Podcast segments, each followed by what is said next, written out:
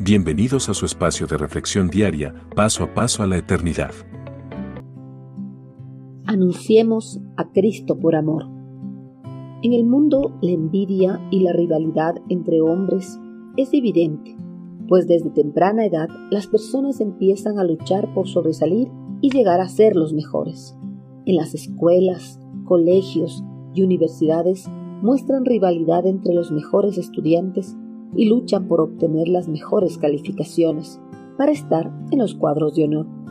En los puestos de trabajo rivalizan por ser los mejores empleados y así ser ascendidos a los puestos más importantes. Los hombres siempre están rivalizando, incluso en su servicio a Dios dentro de las congregaciones cristianas y sus ministerios. Esta rivalidad entre los seguidores de Cristo fue evidente en los tiempos del apóstol Pablo, tal como nos da a conocer en su epístola a los filipenses. Es verdad que algunos anuncian a Cristo por envidia y rivalidad, pero otros lo hacen con buena intención. Algunos anuncian a Cristo por amor, sabiendo que Dios me ha puesto aquí para defender el Evangelio. Filipenses 1, versículos del 15 al 16. Luchar por ser los mejores en las diferentes ramas de nuestra especialización, estudio, trabajo o servicio a Dios no es malo, siempre y cuando se realice respetando a nuestro prójimo y considerándoles que son mejores a nosotros. Pero esto no ocurría de esta manera en los tiempos que el apóstol Pablo se encontraba preso en Roma. En ese tiempo, las personas que habían escuchado el Evangelio y se habían convertido a Cristo empezaron a compartir el Evangelio de la salvación a todas las personas, dándoles de esta manera la oportunidad para que puedan alcanzar el reino de los cielos. Algunos creyentes compartían el Evangelio por su profundo amor a Dios, pero otros lo hacían por envidia, rivalidad y vanagloria.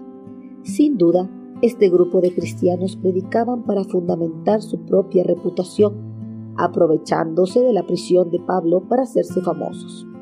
Estos cristianos querían tener el mismo reconocimiento que el apóstol Pablo.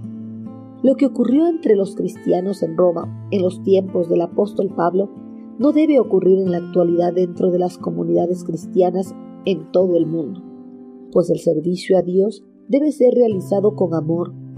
Por eso no debe existir ninguna clase de envidia ni rivalidad entre los creyentes. Además, todos estamos trabajando con el mismo fin, el cual es dar a conocer el mensaje de la salvación y la vida eterna por medio de la fe en el unigénito Hijo de Dios. Al momento de servir a Dios con los dones y talentos que hemos recibido por el poder del Espíritu Santo, en nuestro corazón no debe haber el deseo de sobresalir o ser reconocidos por el ministerio que llevamos adelante en su lugar, en nuestro corazón debe haber el deseo de que solo el nombre de nuestro Señor Jesucristo sea exaltado por todo lo alto, ya que solo gracias a Él hemos alcanzado la salvación y la vida eterna. Envíenos sus sugerencias y comentarios a nuestro correo electrónico ministerio.jesusislife.net. Este programa es una producción de Jesus